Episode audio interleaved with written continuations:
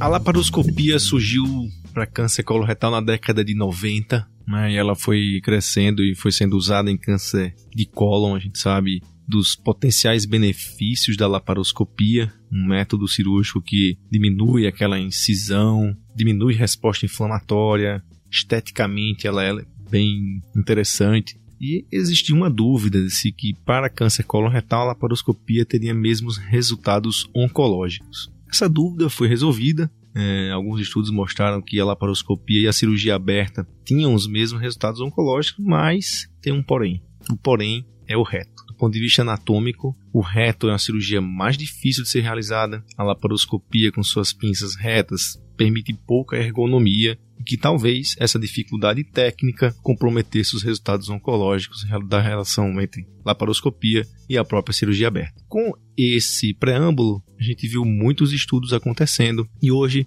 a gente vai falar de um dos estudos clássicos nesse tema, o famoso Korean Trial, né? um trial feito por um grupo coreano publicado na Lancet Oncology em 2014, que comparou o uso da laparoscopia para a cirurgia de reto médio embaixo após tratamento neoadjuvante. Seja muito bem-vindo a mais um episódio do Clinical Papers Podcast.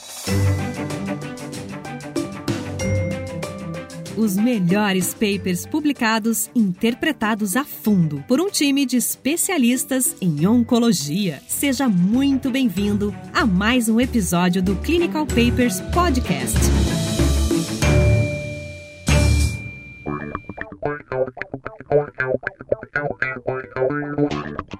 Muito bem, pessoal. Então, é, falando um pouco da, da, introdução aí do trabalho do Korean Trial, é, a gente sabia, como o Raniel falou, que aparentemente em câncer de cólon a laparoscopia ela tinha desfechos semelhantes, mesmo desfechos a longo prazo. E aqui cabe um parênteses, esses estudos com, com técnica cirúrgica, a gente viveu aí alguns anos atrás a laparoscopia versus a cirurgia aberta e pro, estamos vivendo agora a cirurgia robótica versus cirurgia laparoscópica. Esses estudos eles têm, a maioria das vezes, um, os desfechos a curto prazo, enfim, que são fáceis e rápidos de nos darem alguns resultados em termos de complicações cirúrgicas, mortalidade pós-operatória nos primeiros 30 dias e tudo mais. Mas, como o Raniel comentou, do ponto de vista oncológico, o que a gente quer saber é se eh, essa técnica ela não compromete os nossos dados de sobrevida global, global a longo prazo. Então, esse seria o, o segundo tipo, digamos assim, de desfecho desses estudos. A gente já sabia, digamos assim, de uma publicação prévia desse grupo que aparentemente os desfechos a curto prazo eles pareciam ser semelhantes entre as duas técnicas e o que essa, essa publicação do, da Lancet Oncology de 2014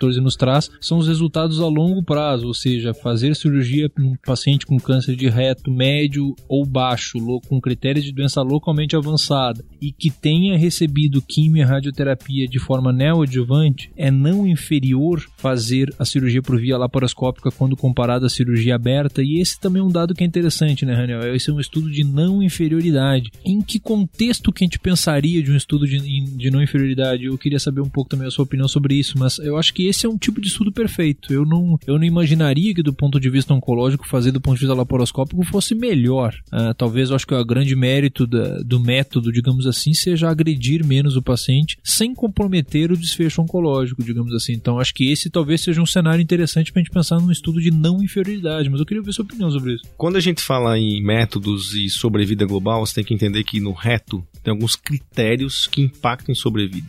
Apesar de alguns questionamentos, por exemplo, se a margem circunferencial é positiva, isso tem impacto em sobrevida. Alguns trabalhos mostraram isso. Se a excisão total do mesorreto ela não ocorre, e aí também tem impacto em sobrevida, a gente sabe disso. E, gente, e como eu falei, do ponto de vista técnico, a laparoscopia operando na pelvis, ela tem essa questão ergonômica que é mais difícil de fazer. E é isso. Se eu fizer a laparoscopia, eu vou comprometer margem circunferencial, vou comprometer qualidade de mesorreto, e então, quando isso comprometido, compromete a sobrevida global. Beleza, isso é uma, uma a grande teoria. Em relação aos estudos, essa aí é, eu acho que é, é, do ponto de vista estatístico, você perguntou sobre não inferioridade. Vale a pena a gente parar um pouco aqui. Então, existem algum. O estudo mais clássico que todo mundo faz é o que a gente chama de estudo de superioridade. Né? Estudo de superioridade, você tem uma hipótese de que algo ou alguma medicação ou uma intervenção ela é melhor, ela é superior do que existe. A gente sempre parte daquele velho princípio, ó, a minha hipótese nula, meu ponto zero é que esse meu tratamento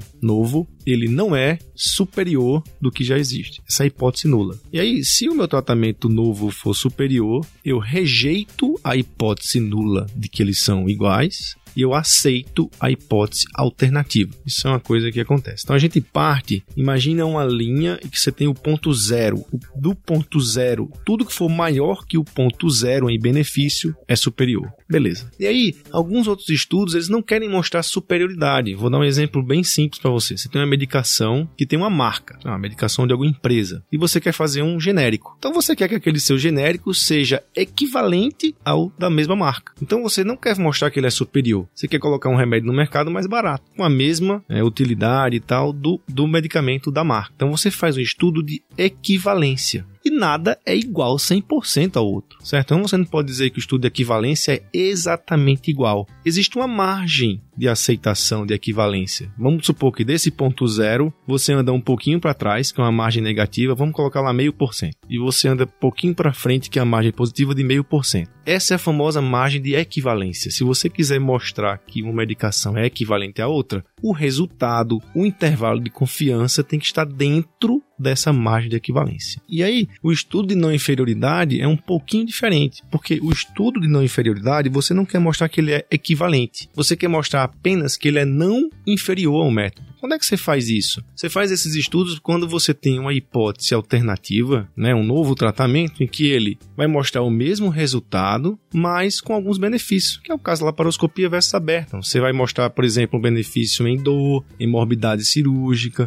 em tempo de internação, não necessariamente do ponto de vista de sobrevida global ele vai ser melhor. Ele pode até ser melhor. Os estudos de não inferioridade podem até ser superiores, mas você não parte do ponto zero. Volta para aquele gráficozinho. Ponto zero está aqui, menos 5% é a margem M negativa, mas e aí você não tem essa margem para frente. Tudo que vem dessa margem de menos 5% para frente, ela não é inferior. É como se você aceitasse, é como se você deslocasse o ponto zero um pouquinho para menos. Então o estudo de não inferioridade ele é, ele tem que obedecer essa margem de não inferioridade, que não é exatamente em cima do zero, porque se for em cima do zero ele é de superioridade. O estudo de não inferioridade ela é uma margem um pouquinho antes. Procura na internet, tem algumas figuras bem legais, vocês vão ver esses gráficos de margem mas o que o Tiago quer dizer é que se aplica aqui porque é exatamente isso. A gente está comparando a técnica nova, que não necessariamente precisa ser superior, mas tem que trazer alguns benefícios para justificar o seu uso. E dentro desse, desse rigor estatístico, né, realmente é, é, é importante ser dito que se o desenho do estudo foi para não inferioridade na minha intervenção e nos gráficos, quando a gente vai ver a minha intervenção ficou inclusive a, acima do braço controle, isso não quer dizer completamente nada. É, ou seja, eu não posso, teoricamente, inferir que o meu tratamento é melhor se eu desenhei todo, o, fiz todo o desenho estatístico do estudo para provar que era não inferior. Então, se eventualmente os números mostrarem que é superior, teoricamente não poderia afirmar isso a partir de um estudo de não inferioridade. Então, eu consigo dizer, mesmo que seja melhor, eu consigo dizer que é não pior. Tá, e como é que a gente chega nessas margens de não inferioridade, né? Essa margem ela pode, ela tem alguns critérios, tem um próprio critério estatístico, por exemplo, eu tenho uma droga A e que ela, é, ela teve um benefício de tantos por cento e o seu intervalo de confiança varia de menos 3 a 3%. Então eu posso pegar essa margem e usar. Eu posso, por exemplo, chegar na, na literatura e ver na literatura né, algumas variações de benefício, eu pego essa variação e uso para a margem também. É uma margem que fica sempre em torno de 10 a 20%. Algumas alguns estudos, por exemplo, de infecção hospitalar, eles têm alguma margem mais próxima de 10%. Alguns outros estudos, como a gente vai ver esse aqui, eles usam uma margem de inferioridade de 15%. E o que é que isso implica? Quanto maior a margem, menor o N para mostrar a diferença. Então, se você calcula uma margem de não inferioridade de 5%, seu N é maior para você calcular essa margem do que um N de 15%, por exemplo. Os estudos de não inferioridade geralmente têm um N bastante grande, né? Isso é uma coisa que são estudos que dão, dão trabalho para fazer, porque o cálculo do N ele, é,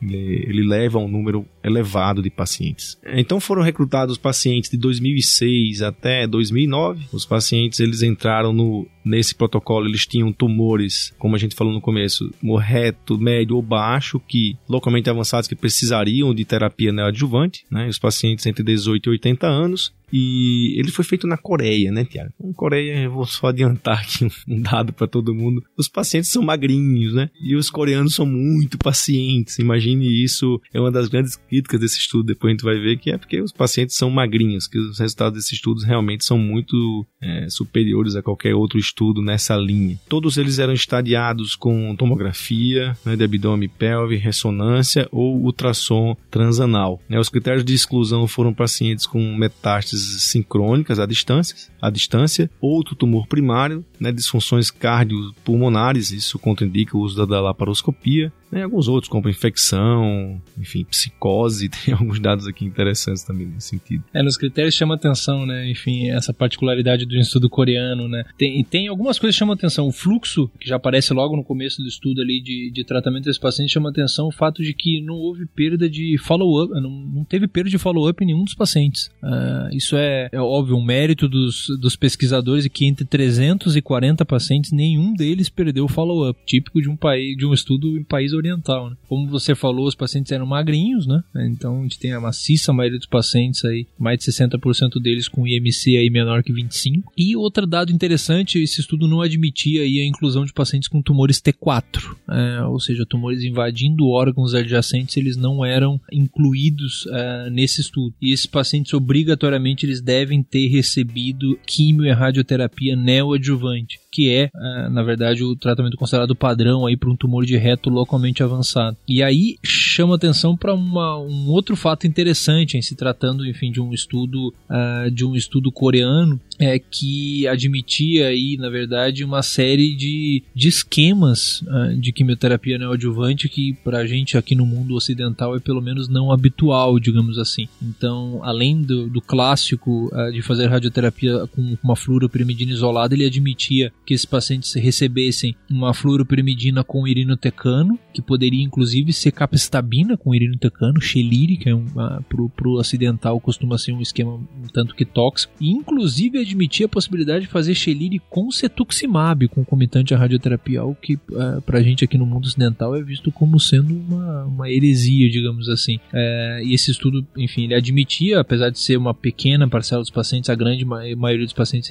havia recebido apenas uma fluoropirimidina fluoropirimidina é, concomitante à radioterapia. É, eles foram operados de 6 a 8 semanas após o esquema de radioquimioterapia neoadjuvante. Né? Isso tem hoje, atualmente, com toda essa história de Watchful Wait, tem algumas críticas, mas acho que não teve problema nesse estudo. E todos eles foram encaminhados para receber quimioterapia adjuvante. Né? Isso também estava previsto no protocolo, de acordo com o NCCN e o guideline da, da Coreia. O segmento é esse segmento de 3, 3 meses nos dois primeiros anos, né? 6, 6 meses no terceiro até o quinto ano, e onde foi feito o exame de sangue, o CEA, né? Raio-X de tórax a cada 3 meses ou 6 meses, tomografia de abdômen e pelve a cada 6 meses, enfim. E no primeiro ano também faziam colonoscopia, são é um segmento bem padrão, eu posso dizer assim, é um segmento de certa maneira até intensivo. Faz todo sentido nesse estudo, né? Lembra que o que o Tiago falou sobre todos os pacientes foram, isso é uma coisa que a gente tem que prestar muita atenção. Os pacientes, nenhum, não se perdeu nenhum paciente. E os pacientes que operavam lá, e os médicos que operavam laparoscopia operavam aberta também. Então imagine eu, Tiago, estou sendo fiscalizado, eu sou laparoscopista. Eu gosto de laparoscopia e eu entendo esse estudo aí, certo? É um estudo que teve critério para você entrar para fazer laparoscopia e tal. Imagina todo mundo olhando a minha taxa de conversão. Qual a taxa de conversão cirúrgica do Dr. Daniel? Eu vou me esforçar, meu amigo, ao máximo possível e impossível para não converter, você entendeu? Eu acho que todos esses estudos de laparoscopia versus aberto tem esse viés aí, porque é do ponto de vista pro cirurgião converter algo muito ruim, a gente sempre tenta não converter. Geralmente as taxas de conversão desses estudos são inferiores ao que a gente vê na vida prática. Isso é uma coisa muito interessante. Taxa de complicação desses estudos não é o que a gente vê na vida na vida prática. Isso é uma coisa também que tem que levar em consideração. Mas dentro desse estudo, dentro desse ambiente, a gente vai ver os resultados agora, é isso?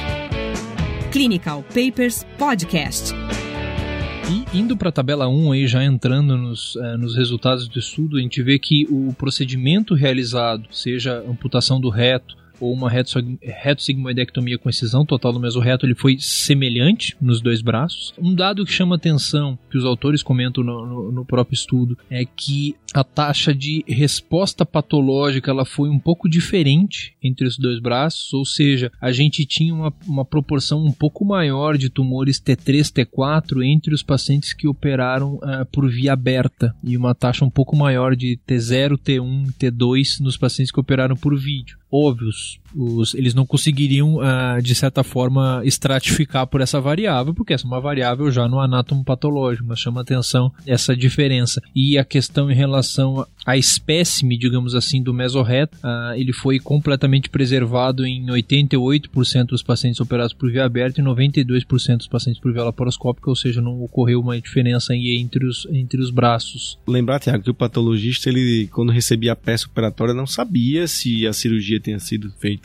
por laparoscopia aberta, de maneira que esses dados eles são né, confiáveis em relação aos grupos. E quando a gente vai para os resultados de eficácia, a gente vê que a sobrevida de doença em 3 anos foi de 72% no braço cirurgia aberta, versus 79% no braço a cirurgia laparoscópica, ou seja, a laparoscopia ela foi não inferior àquilo que a gente está comentando. Eu posso a partir desse estudo, com esse cálculo estatístico dizer que foi superior? Não, não posso dizer que foi superior, mas eu posso dizer que não foi uh, foi não inferior, uh, digamos assim. Em termos de sobrevida global, uma sobrevida global muito semelhante, sobrevida global em 3 anos de 90 ou 91% nos dois braços e um, um dado que, enfim, que também é extremamente importante que a taxa de recorrência local, em função do próprio método cirúrgico, que foi semelhante entre os dois braços, né? uma, uma taxa de recidiva local de 4% no braço aberto e de 2% no braço cirurgia laparoscópica. E um outro dado que é interessante, relação, a, além desse, desse, dado de eficácia, é que a gente imagina que uma cirurgia menos uh, invasiva vai levar a uma melhor qualidade de vida, digamos assim, no pós-operatório, e os autores eles avaliaram isso por scores já validados do, do, do URTC, o URTC, o que é que C30 e o QLQ CR38 e eles viram, na verdade, que não, não houve aí uma diferença significativa entre a qualidade de vida dos pacientes após a cirurgia aberta e após a cirurgia laparoscópica. Né? Isso corrobora com o que a gente tem em relação ao tipo de estudo, né? De não inferioridade. Quer dizer, de certa maneira, a gente já sabia um pouco desses resultados para câncer de cólon. Né? Então, a sobrevida global é a mesma, a sobrevida livre de doença é a mesma, a recorrência local, essa era uma dúvida que tinha aí nesse estudo, foi a mesma. E em termos de qualidade de vida, eu não fico surpreso com esse dado, não esperaria qualidade de vida diferente. Até porque, a qualidade de vida quando se faz cirurgia de reto, ela é baseada em alguns aspectos. É função vesical, paciente urina ou não, etc. Em que, do ponto de vista técnico, essas coisas não mudam. Função evacuatória, aquele paciente que, o paciente que tem uma radioterapia, homem, etc., vai ter uma taxa de síndrome anterior do reto, aquele paciente que vai muitas vezes ao banheiro, né, que fica com urgência, urge incontinência fecal, ela foi, ela não teve diferença entre as técnicas. Isso também tem, tem sido mostrado em outros estudos. O que a gente vai prestar atenção aqui é margem circunferencial, se foi diferente ou não, isso é importante, margem distal e qualidade do mesorreto. Essas são as coisas que os estudos seguintes sempre focaram, porque são análises indiretas desse tipo de recorrência. Então é isso, Tiago. Você estava comentando aqui nos bastidores que o número mínimo né, que os cirurgiões teriam que ter feito de cirurgias de reto deveria ser 20. E no estudo o mínimo foi 90, isso, 91. Isso mostra a qualidade dos cirurgiões que fizeram essa cirurgia. E isso reflete diretamente nessa margem positiva. A gente vê que dos estudos de laparoscopia versus aberta, esse aqui teve um resultado melhor, né? Melhor assim, todos foram sempre uma diferença ao favor do braço cirurgia aberta. Nesse estudo aqui foi 3 versus 4% a favor do braço laparoscopia. E isso refletiu, por exemplo, em é, recorrência local. Né? O número de pacientes que tiveram recorrência local foi baixo, o que representou 4,5% na aberta versus 2,6% na laparoscópica. E como todo mundo sabe, sobrevida livre de doença à distância foi igual, 23% no grupo e 18% no outro, né? no grupo da laparoscopia. Pessoal, esse é um estudo assim relativamente simples. Tem toda essa questão da não inferioridade, que é um desenho que vale a pena ver. A gente tem muito muitos estudos hoje, né, fase 3, randomizados, estudos robustos e que desses estudos de cirurgia, laparoscopia versus aberta, etc. É, tem o Classic, o Collor, tem o Alacarte. A gente pode trazer um outro estudo aqui outro dia para comentar algumas outras coisas, mas eles sempre estão ao redor desse tema, nessa maneira aí de, de discutir que é essa não inferioridade. E a gente viu que nesse estudo, o Korean, que é um estudo muito positivo ponto de vista estatístico feito, em que esse estudo, por exemplo, quem quer defender a laparoscopia para cirurgia de reto usa esse estudo aqui. E ele esquece que foi feito na Coreia. A gente vê que esses pacientes o IMC era baixo. Ó, a gente tem aqui é, abaixo de 25, 60% dos pacientes. Acima de 25, 40. Se você pegar outros estudos, eles calculam MC acima de 30 tantos por cento. Então, é, mesmo acima de 25, né, tinha 35% eram mulheres. Imagina uma mulher com IMC de 20, meu amigo. É muito fácil de operar essa cirurgia. Então, tem essa crítica, né? A gente é, vai trazer aqui um estudo, por exemplo, da Austrália, que é uma outra população que talvez não tenha esse resultado. Então, quem quer defender laparoscopia para câncer de reto, usa muito esse estudo. Esse é um estudo que atingiu a não inferioridade, se mostrou não inferior a cirurgia aberta, pode ser feita, e mostraram alguns benefícios né, em relação à cirurgia aberta. A gente viu aqui que a qualidade de vida não teve uma diferença, mas isso a longo prazo. Nos resultados a curto prazo teve um pouco de diferença. O tempo de internação, naquele primeiro, como o Tiago falou no começo dessa discussão, teve uma diferença. Então, esses benefícios que circundam esse tipo de procedimento justificam a laparoscopia. A gente sabe hoje, também do ponto de vista financeiro, que a laparoscopia ela, ela é equivalente, e alguns estudos até na Europa, isso para câncer retal mostram até é, mais baratos quando você pega tudo, né? Complicação, reinternação, taxa de conversão, que isso é uma coisa muito importante também nesse estudo. A taxa de conversão, a taxa de conversão desse estudo foi muito baixa. Né? Os pacientes que começaram a, a laparoscopia e converteram para cirurgia aberta foi da ordem de 1,5% né, que é muito baixo. Isso aí não é replicável. A gente vê isso né, e com certeza teve esse viés. Vocês ficaram esse tempo todo me sacaneando, botando paper clínico. Eu trouxe um paper cirúrgico para você discutir. Você saiu bem. Você saiu bem. Eu gostei da sua discussão que, que você tem que comentar? O que, que você quer comentar para nossos ouvintes? Como é que você se sentiu discutindo um paper cirúrgico? O que eu queria comentar é que o dia que eu aprender a operar, vocês tudo estão desempregados, meu amigo. eu vou me tornar um ser independente. Acho que é legal, a gente, a, a gente aprende algumas, uh, algumas nuances, é como eu costumo falar, essa questão de, uh, de tratamento multidisciplinar, que todo mundo fala da boca para fora, isso vai, uh, isso tem muita coisa ao redor, né? Isso, isso parte por saber, saber alguns aspectos aspectos de como eu trabalho do cara que tá do consultório do lado. É muito fácil o cara que encaminha dizendo, ó, oh, tira essa, essa metástase para mim, acabou, opera esse tumor e acabou. Se você não sabe das, das dificuldades técnicas e de todos esses aspectos que circundam o tratamento cirúrgico, você, você pode estar tá sendo, saindo, sendo muito equivocado em muitas dessas indicações que partem do clínico, digamos assim. Eu gosto muito de, de saber essas, essas, essas nuances, mas acho que eu vou me, me, me, me deter a ficar no meu consultório, ficar quietinho mesmo, não vou pro centro cirúrgico não. É, então é isso. A gente viu um paper extremamente direcionado para o assunto, respondeu a pergunta, um paper positivo para o que ele se propôs, e com essas questões da seleção de pacientes, seleção dos cirurgiões, que os resultados deles são realmente surpreendentes imbatíveis nesse tema. Quem quiser se aprofundar nesse assunto, existem outros papers que tratam disso e que vale a pena porque existem diferenças sim. Quem sabe um dia a gente traz outro paper sobre o mesmo tema para a gente ver essas diferenças, mas acho que valeu muito a pena essa discussão. Esse é um paper clássico nesse, nesse assunto. E mais uma vez, muito obrigado pela sua presença aqui conosco. Sempre um prazer a gente estar tá aqui discutindo. Eu sempre falo com os meninos aqui que quem mais aprende lendo esses papers somos nós, né, Tiago? Eu aprendo de muita oncologia clínica e quem sabe hoje você tem aprendido um pouco de cirurgia com esse paper. E próxima semana estamos de volta. Sem dúvida, um abraço a todos, pessoal. Sugiram o próximo paper para a gente discutir. A gente está aberto aí para toda, toda e qualquer sugestão. Um abraço a todos e até a próxima.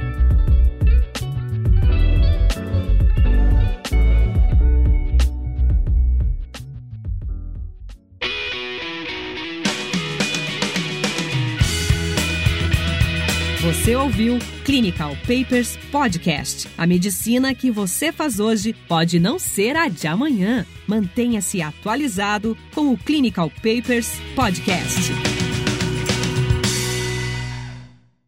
É, lembrar que o patologista nesse estudo ele era cego, né? Ele não sabia a peça quando chegava para ele. Não, foi mal, não posso falar assim. Como é que eu posso falar? É, é, é lembrar que. Ele o... deu o laudo direito, né? Pô, deixa de sacanagem. não posso falar que o patologista é cego. Como é que eu vou confiar nessa p... É, lembrar que o patologista, ele não sabia né, se a peça tinha sido operada, se o paciente tinha sido operado por laparoscopia ou por via aberta. Então, esses dados de patologia são. É, como é que eu posso falar? Não posso mais falar cego que você vai ficar rindo da minha cara. Patologista então, no era cego. É. Então... Steve Wonder. Steve Wonder. Ela, lâminas em braille. o cara tava o dedo lá e viu o braille.